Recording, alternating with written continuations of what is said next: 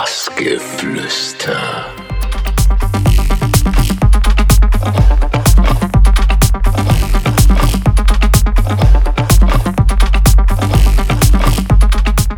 Hi, hier sind Aka Aka und ihr hört Bassgeflüster auf Minimalradio.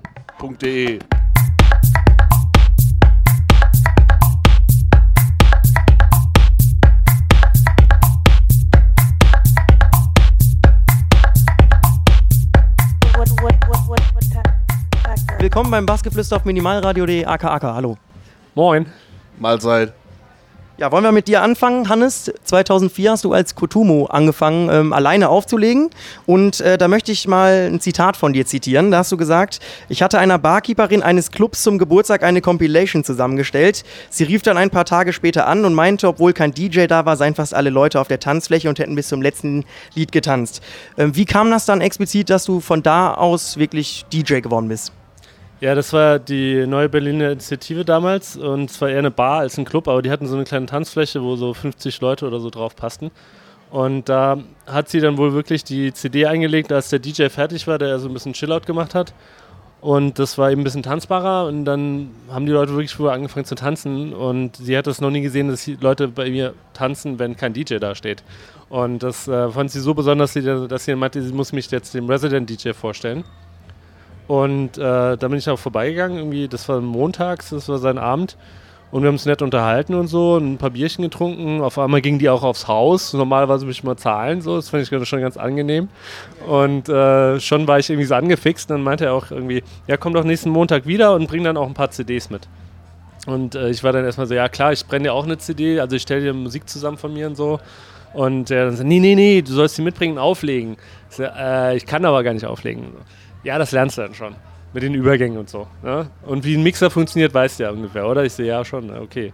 Ja, und dann kam eins zum anderen und der hat eben auch so kleine Partys veranstaltet und dann hat man irgendwie ja, ein paar Monate später dann, also ich bin dann erstmal nach dem ersten Montag, am nächsten Montag wiedergekommen und den darauf wieder und also es war wirklich irgendwie, nach meinem ersten Gig hatte ich schon jeden Montag dann drauf wieder einen neuen Gig.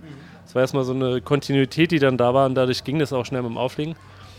Und äh, ja, dann hat er irgendwie mal vorgeschlagen, dass wir so ein paar Leute mehr einladen als sonst und vielleicht mal so in, in einem Keller was machen, irgendwo in einem äh, Berliner Hinterhof. Und da kamen dann auch tatsächlich auch mal mehr als 100 Leute, so vielleicht sogar 200 oder 300 mal. Und das hat dann auch irgendwie mich angefixt und auch äh, einfach äh, auch mal andere DJs einzuladen von auswärts. Äh, es gab verschiedene Kollektive, in denen ich dann drin war und dann ging das alles so doch, also für den Berliner ähm, Raum schon sehr schnell, sodass ich dann nach ein, zwei Jahren auch äh, wirklich ähm, regelmäßige Gigs hatte und äh, auch dann auch mal auswärts eingeladen wurde auf ein Festival oder so. Ja, und dann irgendwann kam Holger dazu, ne? Ja, dann kommen wir doch mal zum Holger. Äh, du hast auch als Solo-DJ begonnen und zwar als The Essent in deiner Heimatstadt Emden. Da hast du die Partyreihe im Spin Club gehabt. Oder die Partyreihe hieß so, ne? Spin Club. Ja, da hast du gesagt, ähm, du hast dir über die etlichen Afterhouren das Auflegen selbst beigebracht. Erzähl uns mal was über die Zeit. Ja, das war, ähm, also bevor es zum Spin Club kam, gab es erstmal andere Partys und äh, dann haben wir irgendwo in so einem Laden hinten in der Ecke so einen kleinen anderen Laden entdeckt, der war Laden im Laden sozusagen und den haben wir dann den Spin Club getauft. Da passten dann so, so, äh, so 200 Leute rein, 250 vielleicht. Ja, und das, das war dann die Partyreihe, die gibt es auch heute noch. Die hat ein Kollege weitergeführt und die hat jetzt Zehnjähriges. Und die After Hours, das war, der After Hour, das war äh, in so einem ganz kleinen Laden in Emden, in so einer Bar. Die hatten hinten so einen Hinterraum, der war bis zur Decke mit weißen Fliesen gefliest. Die Decke war auch gefliest. Leute haben sich reihenweise auf die Fresse gelegt und dann halt. Äh, es gab dann einen Plattenspieler, mal einen Mixer und dann gab es eine Anlage, die in den Ecken stand. Es gab keine Monitorboxen und dann äh, musste man mit der Sampling-Funktion vom Pioneer 600 dann immer mal die erste Bassdrum samplen um dann halt den Übergang zu machen mit der Platte und so weiter. Das war eine lustige Zeit. Aber da, da habe ich äh, Auflegen und Saufen gelernt. Also ging. auf das äh, ähm, Auflegen, Lernen nochmal genauer eingehen. Da hast du nämlich gesagt, ich war damals auch viel mit Christian Fischer und Murphy unterwegs, die ja an einigen Skills dir zeigen konnten. Was konntest du genau von ihnen lernen und hast du noch Kontakt heute zu den beiden? Ähm, also definitiv, also äh, das Auflegen selber habe ich nicht mehr von denen gelernt, aber äh, Murphy Murphy ist schon ein König, was was das Scratchen angeht. Also, da macht ihm auch keiner was vor und da muss das muss man auch mögen. Also das habe ich nie geübt. Das hat nie so mein Interesse geweckt. Aber halt äh, Kontakt hatte ich äh, zu Christian, mit dem schreibe ich ab und zu. Und Murphy ist leider nicht mehr so viel in Deutschland, deswegen auch man sieht ihn einfach nicht mehr so viel. Wir waren letztens in Brasilien und da hat er zufällig zeitgleich mit uns gespielt, aber ich habe ihn leider dann auch nicht mehr gesehen. Ähm, ja, kommen wir zu einer klassischen Frage, äh, das zum Thema Déjà-vu. Äh, 2008 habt ihr euch ähm, auf einem Berliner Open Air kennengelernt und dann beschlossen ziemlich schnell, dass ihr dann zusammen weitermachen wollt. Wie genau sah das aus? Wer hat da gesagt, hey, lass uns das doch mal angehen? Ja, ich, ich habe geguckt, äh, also mein, mein äh, Mitbewohner war, war von Hannes eingeladen. Hannes Open Air war das nämlich. Mit ein paar anderen Kumpels zusammen hat er das veranstaltet. Und er hat dann meinen Mitbewohner, der mir das Produzieren beigebracht hat, der hat, den hat er eingeladen und der, der hat mich dann mitgenommen. Und da haben wir zusammen gespielt und dann habe ich mit Hannes den ersten Wodka getrunken im Prinzip. Und danach haben wir uns ziemlich häufig. Noch ganz viele, ja. Da ja, da folgten noch einige Wodkas dann gerade speziell in dem Sommer auch. Ja. Und irgendwann auch die erste Wodka-Flasche. Und nach der äh, meinte Holger dann auch so, ey, komm, lass doch mal zusammen eine Nummer produzieren, so. Und besoffenen Kopes und dann ging's los. Und äh, ich glaube, bei der zweiten oder dritten Session sind schon die ersten Tracks von unserer ersten EP entstanden, die dann äh, Woody Woodpecker und ähm, Nightingale und ähnlich hießen. Storm Patrol. Storm Patrol, ja. Ja, perfekte Überleitung, denn ziemlich schnell habt ihr dann auch ein gutes Werk veröffentlicht. 2009 eure Debüt-EP Vögeln auf Stil for Talent und wurdet auch von ganz großen Künstlern supportet, von Dubfire und Claude von Stroke zum Beispiel. Ähm, und auf der EP war ja auch Woody Woodpecker, habt ihr gerade schon angesprochen. Um mal ein paar Erfolge daraus zu lesen, war Platz 1 der Beatport Verkaufscharts im Genre Minimal und erreichte im Mai 2010 bei Beatport den Musik Award äh, Platz 3. Bester Titel. Ja, wie habt ihr den Erfolg wahrgenommen damals? Ja, damals war, also ich, ich kann mich genau daran erinnern, wie das passiert ist. Also, dass äh, erstmal, dass wir überhaupt das Release bestätigt bekommen haben. Da waren wir gerade unterwegs, hatten beide einen Gig in Berlin solo und morgens gerade eigentlich erst auf dem Rückweg äh, nach Hause, haben beide im Prenzlauer Berg gewohnt.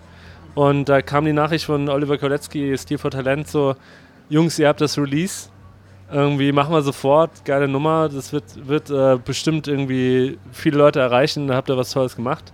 Und wir waren total baff und wirklich so richtig baff und sind dann erstmal einen Saufen gegangen, morgens um 8.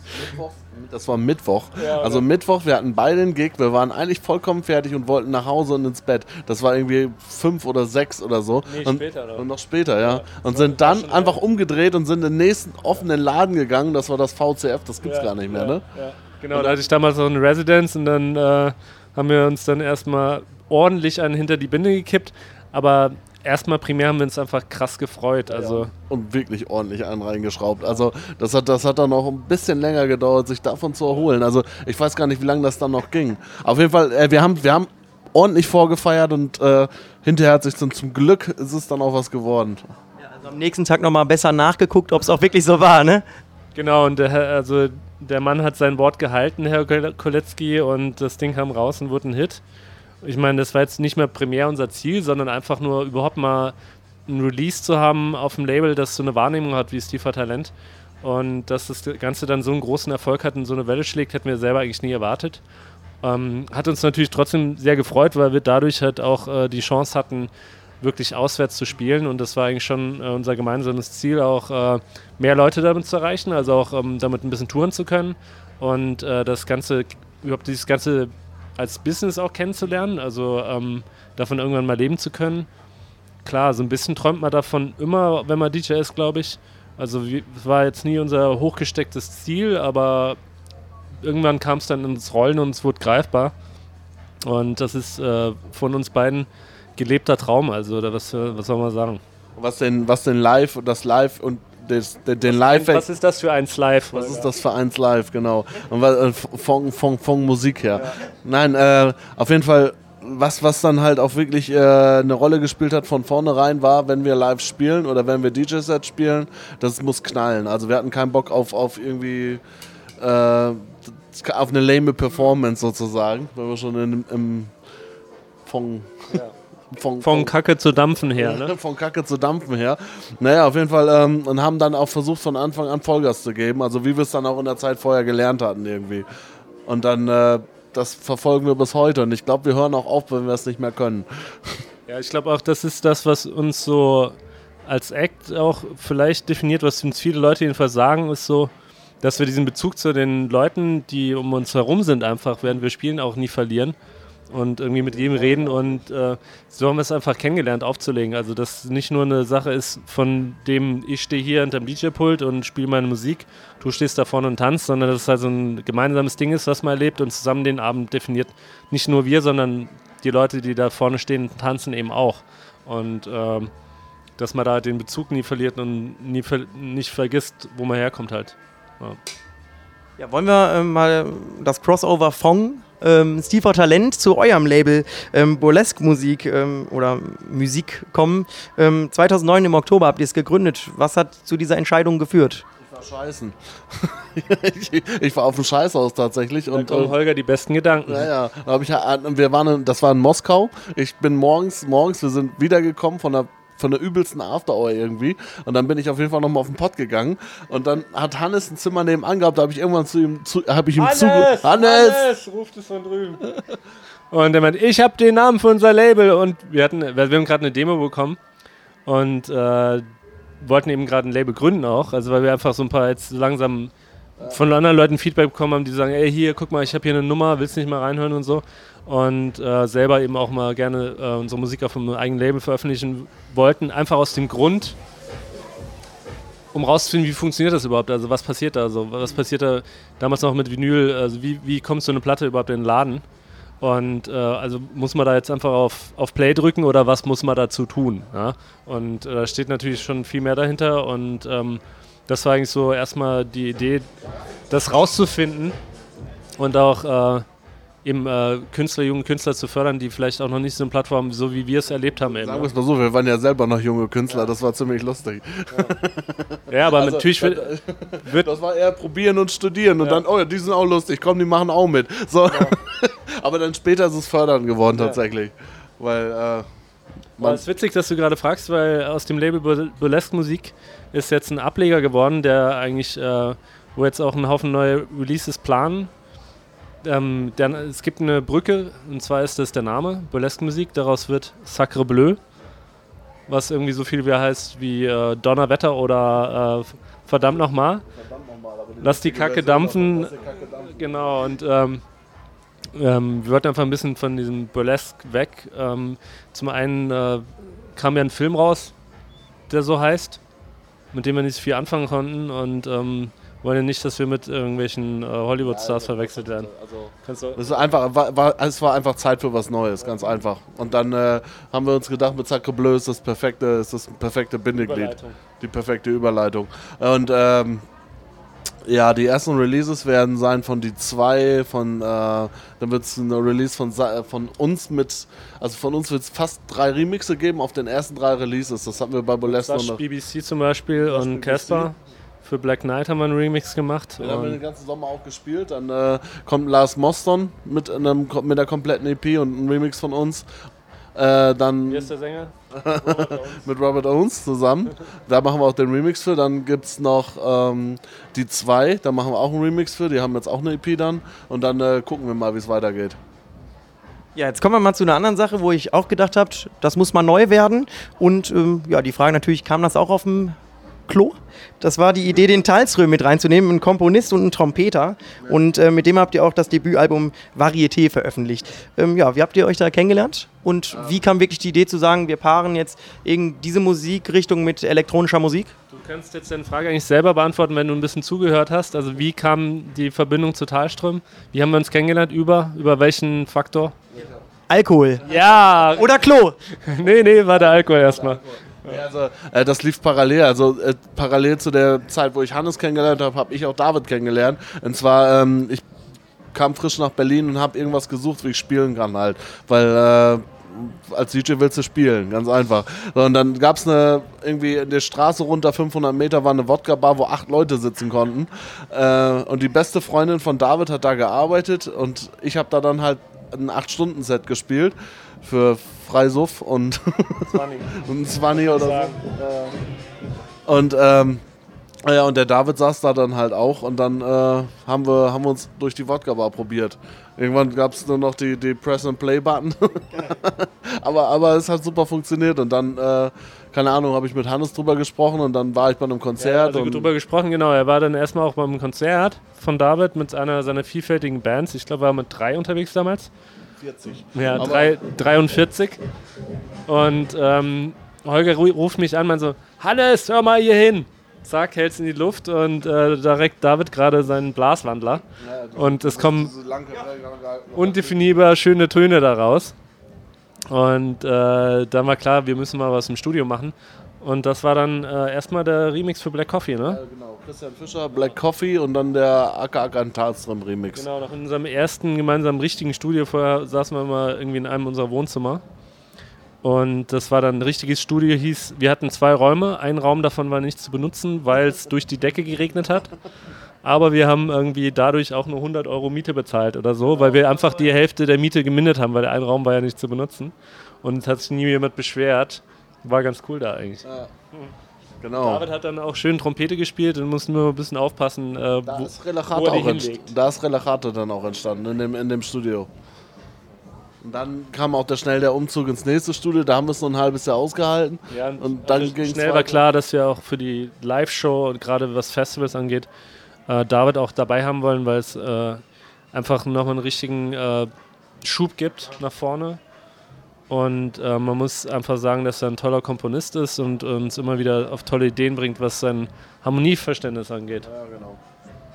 Ja, ihr habt ähm, auch relativ viel abgesahnt im Jahr 2011. Um das mal ähm, rauszulesen, im Partisan-Magazin wurdet ihr als, als äh, bester Live-Act gewählt und als zweitbester Durchstarter 2011 sowie Newcomer 2011. Ich meine, das sind ja alle schon mal neben diesen ganzen ähm, Erfolgen, wo eure Platten eingesiedelt worden sind, ja schon ziemlich dick. Ich meine, wie habt ihr das denn trotzdem geschafft, in der Zeit, dann nach der kurzen Zeit so erfolgreich zu sein, irgendwie verarbeitet, dass ihr trotzdem bodenständig bleibt? Ja, ich denke, das ist definitiv auch, also wegen unserer Vergangenheit, wie wir angefangen haben aufzulegen. Wir haben, äh, also wir mussten uns die Erfolge vom ganz Kleinen nach ganz groß hocharbeiten. Und als dann der große Erfolg kam, war es irgendwie gar nicht mehr so, dass du dachtest so, oh mein Gott, was passiert hier? Sondern es war so irgendwie wie so eine Anerkennung für die Arbeit, die du da reingesteckt hast über Jahre. Und die Misserfolge hat es ja auch. Also wir hatten die Misserfolge vorher. Und äh, auch äh, Partys, die mal früher vielleicht nicht so gut funktioniert haben, wo man dann finanziell vielleicht auch mal irgendwie draufgelegt hat oder äh, viel Herzblut reingesteckt hat und es vielleicht nicht anerkannt wurde. Und diese Anerkennung kam dann eben geballter, aber sie war da und äh, wir haben jetzt nicht irgendwie auf einmal so vielleicht was andere mit 20 haben, die dann so einen Riesenerfolg haben, die dann denken so, oh scheiße, was mache ich jetzt? Irgendwie, äh, ich weiß gar nicht, wohin ich soll mit meinem Leben. Und äh, wir sind jetzt ja vielleicht irgendwie ein, zwei Jahre älter als 20. Anderthalb Jahre älter, oder? Na, eigentlich bin ich, war ich 19 und bin jetzt 20. Mittlerweile sind wir alle über 21. genau. Ja, aber die, die Sache war auch die zu der Zeit, hab, also wo es dann richtig geknallt hat, gab es aber schon die Momente, wo wir auf großen Bühnen gestanden haben. Vielleicht nicht selber gespielt, aber wir haben das ganze Business schon erlebt vorher. Das heißt, du wurdest nicht irgendwo draufgeschubst und wusstest, okay, was mache ich denn jetzt hier? Sondern du wusstest ganz genau, wie es läuft. Also ich war, das war halt, ich war viel mit Christian unterwegs, er war viel in Berlin unterwegs. Also du lernst, du lernst das Von halt. klein aus groß übertragen. Ja, genau. Und hast halt auch, ich habe dann auch schon meine ersten Gigs vor 500 Leuten gehabt oder so. Also dieses, es hatte ich nicht, also, also Mayday zum Beispiel, der erste Mal Nature One, das war schon, das war schon Hammer. Also muss ich auch immer noch sagen, aber das war okay. Ja, ich muss gerade an, die- ich muss an die erste Sonne, Mond, Sterne denken, wo ich irgendwie äh, drei Stunden im Stau stand und dann wirklich zwei Minuten vor Mitternacht die Bühne sah, den Aufgang zur Bühne. Holger mein Equipment aufgebaut hatte, was er mit hatte und mich panisch versucht hat anzurufen. Ich dann da hochkomme und da stehen einfach irgendwie, weiß nicht wie viele tausend Leute auf der Seebühne und äh, dann war aber alles vergessen. Also es ist einfach so, da ist dann irgendwann egal, ob du jetzt vor 100 Leuten stehst, irgendwie, die Spaß haben, oder ob es dann irgendwie 5000 oder 10.000 sind. Also irgendwie ist dann irgendwann ist es nur noch die Masse, die mit dir mitgeht und äh, das ist dann nicht so, wie man sich das vielleicht vorstellt, wenn man noch nie da gestanden hat. Also es ist nicht so, dass du denkst so, oh mein Gott, was mache ich jetzt hier? Die gucken mich alle an. So. Also es, zumindest haben wir nicht das Gefühl. Genau.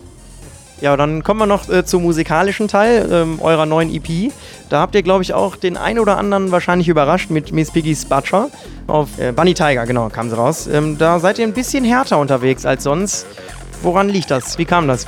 Das, das ist so immer der Lauf der Dinge, es passiert einfach. Da kannst du nichts machen. Du sitzt im Studio und machst das einfach. So, und dann ist, sind die drei Nummern dabei rausgekommen und es führt sich fast auch ähnlich fort. Also wir haben. Ja, keine Ahnung. Also es, ist einfach, es passiert einfach so, wie es passiert. Ich, man, man kann das auch nicht beeinflussen. Irgendwie hast du dann, willst du genau die Musik machen und dann ergibt sich das auch. Ja, wir haben ja auch das Album, äh, also Con Connected, ähm, letztes Jahr rausgebracht und äh, da schon eher auch äh, ein paar ruhigere Nummern, mal mit Vocal und so, mal ein bisschen ausprobiert, verschiedene Tempi ausprobiert und so und äh, viel mit Sängern gearbeitet im Studio und dann äh, irgendwann Dann- einfach das dann Gefühl. willst du auch einfach Ja. mal wieder zurück in den Club. Genau, so, und genau, das ist und dann- genau das Ding. Und da hatten wir einfach Bock, einfach wieder nach vorne zu preschen mit der Musik und äh, das ist jetzt nicht geplant gewesen, aber wir sind sehr happy mit dem Ergebnis eigentlich. Ja. Aber wir werden jetzt auch nicht ausschließen, dass es mal wieder ruhiger wird oder sonst irgendwas. Wir sch- schließen einfach mal gar nichts aus. Vielleicht machen wir nächstes Jahr Hardcore, ich weiß es nicht. Ihr habt ähm, drei Serienfiguren als Namen gewählt, ne? Ich meine, ähm, das war einmal Miss Piggy natürlich, dann war es Mario und Donkey Kong, ne? Wie kam das? Äh, ja, wenn man sich unsere ersten Tracknummern anguckt und immer wieder im Laufe der Dinge, zum Beispiel, da haben wir auch wie Bud Spencer irgendwie mal dabei und wir sind irgendwie schon, ja, Serien-Nerds. Natürlich äh, wählt man dann welche irgendwie aus der Kindheit. Ja, und es, es bietet sich dann auch aus. Also wenn du ein Schweinesample hast, dann kannst du, also wir haben an Miss Piggy gedacht. So. Und dann, Den hat man einfach mal so, den Schweine. wenn man dann noch einen Schlachter mit dazu macht, weil der, der, der da redet, ist ein Schlachter, ja gut, dann ergibt sich der komplette Name eigentlich. So bei, bei Donkey Kong war es einfach, das, das war halt ein Esel, der ganz schön laut ist und richtig Krawall macht und da haben wir dann einfach eben Donkey Kong draus gemacht. Und äh, Mario und Acid ergibt sich eigentlich durch diese Melodie. Die ist jetzt, die ist wirklich nicht gesampelt oder sonst irgendwas, sondern das ist halt irgendwie, es klang halt sehr nach, nach Mario Brothers und deswegen sind wir drauf gekommen irgendwie. Und dann, äh, daraus ist das dann entstanden im Prinzip. Und dann die drei zusammen, dass die natürlich dann auch noch alle zusammenpassen, na ja gut, ja, dann. Und natürlich sind wir der größte Fans. Also, Ihr habt gerade gesagt, das geht so mit der Zeit, die Entwicklung und ne, ist einfach, kommt so, passiert einfach. Das heißt, wenn man jetzt mal auf die Zukunft blickt, äh, was an Releases und Gigs kommt, kann man da dann hinterher erwarten, dass ihr noch hinterher Schlager macht oder wie ist das? Ja, wir, wir bleiben unserer Seele natürlich immer treu und die, die schlägt ganz klar im Viervierteltakt. Also von da müsst ihr euch jetzt keine Sorgen machen. Um. Nee, also, ja, wie schon gesagt, also man, man, es entwickelt sich halt immer weiter, aber du, du ich glaube, so weit davon wegkommen wir einfach nie. Also es wird immer der, der, der Techno-Tech-House Hausbezug sein und bleiben. Also mit Schlager können ich nichts anfangen, genauso wenig mit EDM. Also ich, ich respektiere alle, die das machen, ist mir scheißegal, macht das, aber lasst mich damit in Ruhe. Ja, dann sind wir an der Stelle schon mal beruhigt. Aber jetzt nochmal explizit, was kommt die nächste Zeit noch? Also wie gesagt haben wir ja das neue Label und äh, da wir haben auf, jeden- auf jeden Fall auch wirklich viele angefangene Projekte, die wir jetzt mal langsam auch wieder abschließen wollen. Genau, also es wird auf jeden Fall eine Menge Remixe kommen, also mindestens drei auf Sacre Bleu jetzt erstmal. Die werden im, äh, ich weiß nicht, in was für einem Zeitraum das jetzt passiert, weil im nächsten halben Jahr circa werden drei Remixe kommen noch. Dann äh, haben wir, arbeiten wir gerade daran, dass eine neue EP rauskommt, aber da können wir noch nichts zu sagen. Das passiert einfach jetzt irgendwie demnächst mal. Genau. Alles gesagt. Ja, dann abschließende Frage. Heute befinden wir uns in Coburg im Hinz und Kunz. Ähm, ihr wart schon mal hier, ne? Ist richtig. Ja, vielleicht habt ihr noch ein paar Worte über für den netten Laden hier. Also was mich damals wirklich fasziniert hat, ist die, das Interieur, also die, die Außenverkleidung der Wände, die Innenverkleidung der Wände so. Das ist ziemlich abgefahren und äh, wenn man sich da ein bisschen länger drauf einlässt, ähm, wirkt das Ganze schon sehr psychedelisch. Also es, äh, die Leute haben Bock und ich glaube, das wird ein guter Abend, oder Holger? Ja, siehst du da. Aber wir, wir sehen gerade die Monitore und da, da, da wird schon gut gewackelt. Geschaffelt sogar ein bisschen, sehe ich gerade. Ja, dann denke ich, sorgt ihr da gleich auf jeden Fall weiter für. Danken uns an der Stelle, dass ihr Zeit hattet. Hannes müsst ihr mal schaffeln sehen, das ist großartig. Ja, leider sind wir im Radio. Erst ab 180 BPM. Ja. Ja, genau. Nee, das, das ist Hacke. Achso, Ja. ja, dann kann ich nur hacken. Ihr könnt uns sehr gerne ein Video zukommen lassen. Das veröffentlichen wir sogar gerne. Nee, an der Stelle, besten Dank, dass ihr Zeit hattet. Heute viel Spaß mit eurem Ablegerlabel und allem Remixen, die kommen. Viel Spaß weiterhin und einen guten Durst. Auf jeden Fall. Läuft. Prost, ne?